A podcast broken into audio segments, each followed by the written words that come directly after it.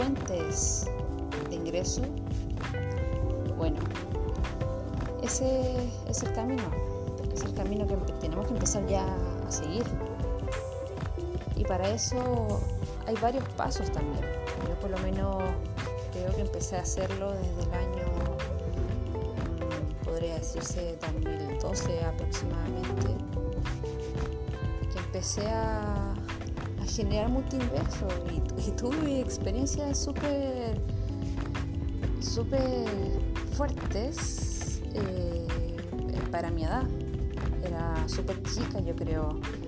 Yo creo que haber tenido uno, no sé, a ver, ¿qué edad tenía? Como 19 años. Y fue fuerte. Fue fuerte porque era chica y tenía y ganaba mucha plata. Ganaba mucha plata ganaba mucha plata en, eh, trabajos que no eran grandes trabajos tampoco. Ya estudiaba ciertas cosas. Y digo, chica, para mí 19 años era una niña chica que generaba, no sé, más de un millón de pesos al mes. Así, trabajando, moviéndome, yo creo que llegaba a generar eso, que no tenía la conciencia tampoco de todo lo que generaba con con mi manera de, moverme porque sentía que tenía varias habilidades que siempre ha sido como un poco la venta y no me da vergüenza y hacía varias cosas. Entonces eh, bueno obviamente estaba estudiando también no me permitía hacer muchas cosas pero sí tenía distintos tipos de ingresos siendo bien chica distintos pequeños micronegocios siendo súper chica y eso me gustaba mucho porque era súper dinámico, era entretenido, si bien a algunos le quitabas tiempo, otros no. Y ese dinamismo también igual me provocó que durara poco los trabajos. Duraba un año, duré eh, tres meses en cada trabajo y renunciaba al tercer mes. Era algo atroz. Yo creo que mi casa me retaba mucho, mucho por, ese, por esa situación. O sea, llegué a mi casa, le decía mamá, o le contaba, mamá, es que ya renuncié de nuevo. Pero ¿cómo renunciaste de nuevo? Eh, pero porque me di cuenta que me gustaba el otro tipo de, vida, la había tomado muy chica, los multiingresos. Multiingresos. Ganaba plata por acá, hacía esto por acá, movía esto por allá y así ganaba multiingresos pero no tenía, yo creo que no tenía la educación eh, financiera como para comprender esa situación, comprender lo que estaba generando, porque llegaban dinero de distintos lados que perdía el control muchas veces y llegaba y gastaba nomás. Eh, y no sé, se me ocurría viajar a otro país, yo el día anterior tenía la plata a ese, nivel, no me tenía que esforzar mucho tampoco en ahorrar que es igual un problema. Pero tuve esa experiencia de los multiingresos y fue muy buena. Fue muy buena y la empecé a aplicar. Empecé a emprender, a emprender, empecé a aplicar los multiingresos, empecé a, a descubrir habilidades nuevas y empecé ver distintas maneras de generar ingresos que igual te, te, te, te seguían manteniendo igual creativo y era súper entretenido porque ibas inventando nuevas cosas, ibas creando cosas nuevas, entonces primero yo creo que uno de los tips, eh, en este caso los multiingresos, eh, que tenemos que igual dentro de todo, que igual fue entre comillas a veces mi error, pero ni tanto, eh, tener algo estable que me genere un ingreso fijo igual todos los meses, ya igual y si no tenemos eso estable, tener alguien que nos apoye y crea en nosotros. Yo creo que en mi caso era la segunda opción porque yo igual un tiempo trabajé y duraba poco porque renunciaba por las ganas de emprender y después tenía que volver a trabajar porque no me alcanzaba la plata. Entonces duraba súper poquito en los trabajos y porque no me gustaba, ¿verdad? Eh, pero pero sí, pues igual esa seguridad financiera me daba el tiempo un poco para emprender, para invertir plata, para intentarlo. Entonces eso fue como lo positivo. Eh, bueno, empecé a tener una capacidad para cómo, empecé el negocio, porque no tenía un peso, porque era muy mala para ahorrar, súper mala para ahorrar y tenía ganaba plata, pero me la gastaba muy rápido y no, no controlaba lo que ganaba.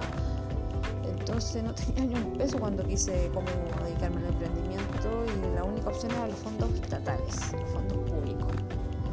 Entonces empecé a aprender, empecé a aprender cómo postular, empecé a leerme las bases, eh, noche entera aprendiendo, lo intenté antes, fallé, eh, pero aprendí, me especialicé en un área. Eso, eso fue lo que me dediqué, me especialicé en un área eh, y empecé a tener mayor conocimiento en eso y, empecé a tener éxito en eso y empecé a ganar premios, empecé a ganar concursos, empecé a ganar postulaciones. Y creo que en un año gané tres concursos diferentes, o sea, me, empezaron a pasar cosas súper heavy que, que también me generaron plata, plata donde no tuve que endeudarme, en verdad. Entonces aprendí a eso, empecé a ayudarle a la gente para que postulara, estamos hablando como hace 7 años atrás, 8 años atrás, y la gente empezó a ganar, empezó a ganarse los premios, empecé como a asesorarlo, gratis, siempre gratis. Esa parte como que, pero empecé a aprender a, aprender otro. Y, esa, y desarrollé esa habilidad, desarrollé esa habilidad que me permitió ser como asesora. Y me llamaba la gente, yo la postulaba. Si bien eso no me hacía millonaria, pero sí me daba mayores conocimientos porque también iba explorando nuevos tipos de negocio, entonces manejaba mucho diferentes tipos de negocio. Y como ganaba plata empecé a crecer mi negocio, hacerlo crecer, lo cual me permitió no endeudarme en banco. Tampoco tenía acceso a banco, pero eso me ayudó. Y empecé a enseñar esto, a trabajar con OTEC, me pagaban súper bien la OTEC, eh, eh, no sé, me llegaron a pagar un momento 20 mil pesos por hora para yo enseñar. Yo creo que en ese tiempo estaba súper bien. Entonces de repente trabajaba 5 horas, para mí era, estaba bien. Aparte que era chica, no, no, no tenía como mucho manejo de la plata, la verdad. Eh, yo creo que, un poco ahí fallé, pero sí me empezaron a pagar por eso, tuve un ingreso por eso, por aprender una habilidad como todos nosotros les pagamos a un doctor eh, que tiene un conocimiento específico, una habilidad que nosotros no tenemos, empecé yo a desarrollar esa habilidad que me genera un ingreso. Y también empecé a emprender. Y aparte tenía un trabajo semiestable, por así decirlo. Entonces en ese, en ese aprendizaje también eh, pude entregar valor a la gente, creo yo empezaron a pagar, yo creo, a pagar por mi servicio de enseñarlo, por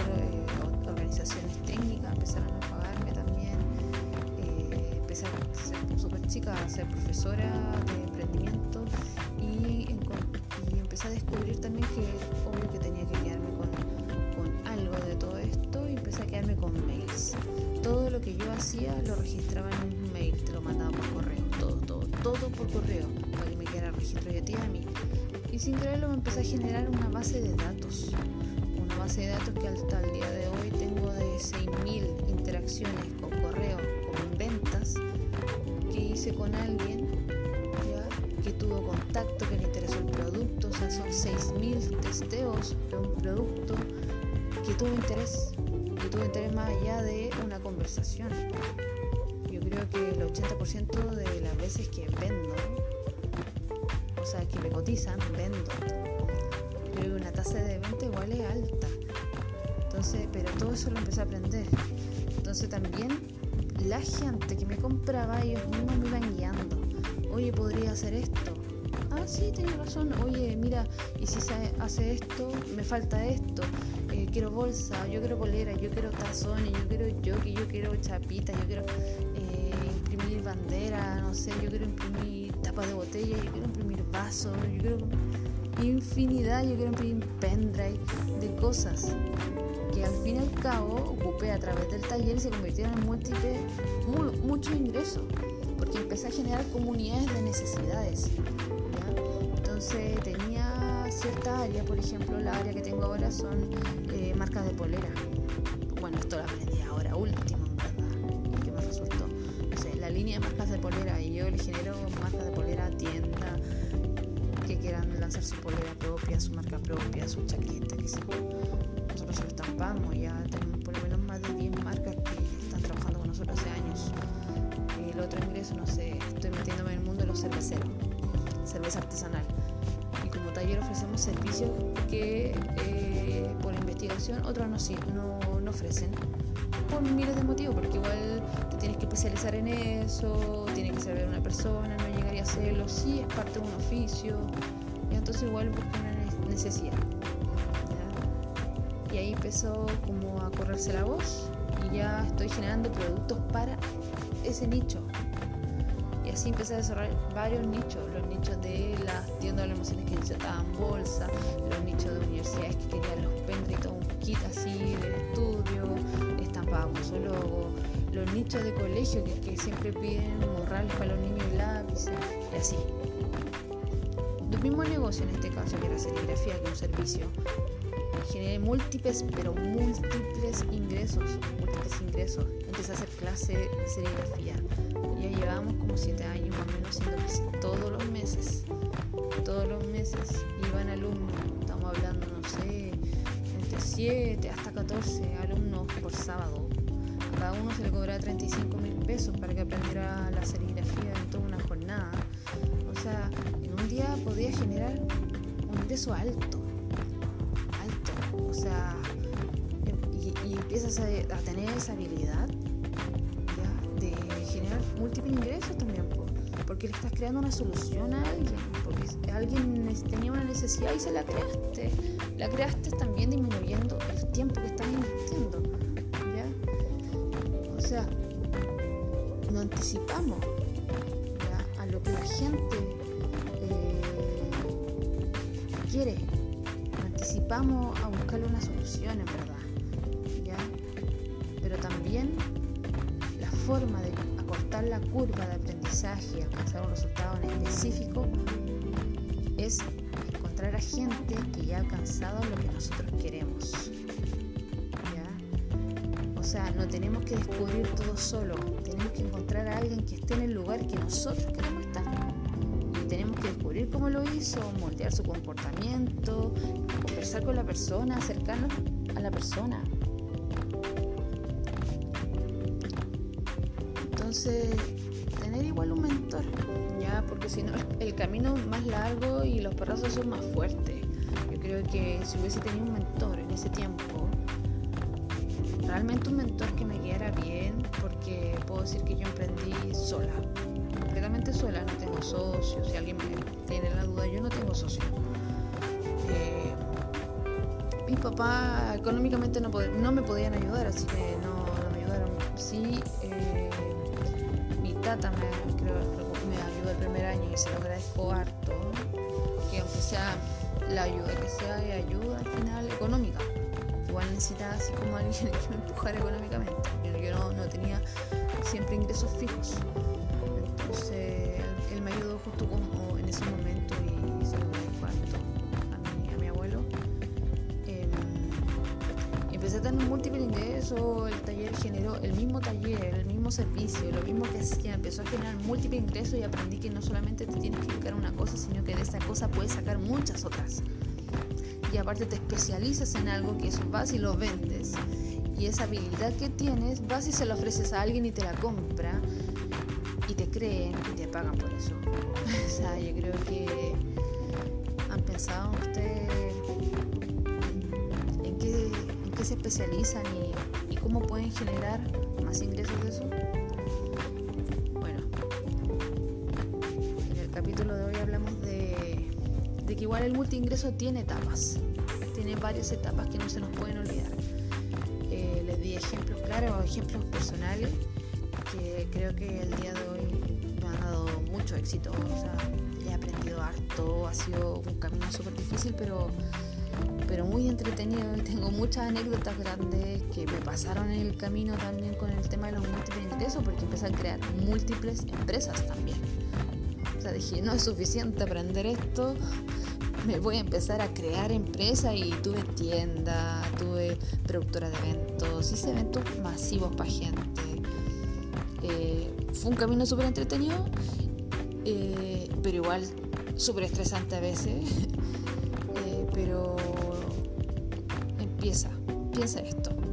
Una mesa con una pata, esas mesas que están como en los bares, como que tú te sientas en esa sillita, ya un poco mucho más elegante, más bonita, eh, es más cómoda esa silla, más atractiva esa silla, me veo bien en esa silla. Pero tenía otra silla al lado con cuatro patas. No es la misma silla, una silla más tradicional, sí, puede ser, pero tiene cuatro patas. Quítale una pata a cada silla. ¿Cuántas patas te quedan? Obviamente que la silla que tenía una pata se cayó. Pero la silla que tenía cuatro patas, le quitaste una pata, le quedaron tres patas. Aunque la silla tenga tres patas, no se va a caer. Una silla con tres patas nunca se cae. Aprendí eso. Creo que si hubiese tenido un mentor que me hubiese dicho esto, hubiese cortado mucho más la brecha y quizás no hubiese demorado tanto años en, llevar como a un siguiente nivel mi, propio negocio y tener otro negocio y, experiencia súper entretenida, muy entretenida, o sea, no me puedo No me puedo quejar porque para mí ha sido súper entretenido todo esto. Ya llevo ocho años aprendiendo y no lo cambiaría por nada del mundo. Vivo del emprendimiento y yo no lo cambiaría pero me demoré, siento que igual me demoré 8 años. ¿ya? Y empecé a hacer clases para poder enseñar esto. No te demoré 8 años, demórate 4. Sufre más corto. Pero es entretenido, pero a veces te lo podía evitar. Porque yo igual pensé, pucha, si hubiese hecho esto, si hubiese hecho esto, y vaya aprendiendo del error. Y, y lo intentaste a veces dos veces y volviste a caer en el mismo error. Entonces digo, ya voy a enseñar mejor lo que sé porque de verdad espero que te sirva uno de estos tips en tiempo de crisis. Empieza a construir tus cuatro patas. Un abrazo. Lo espero en el próximo capítulo. Vamos a hablar un poco de email marketing.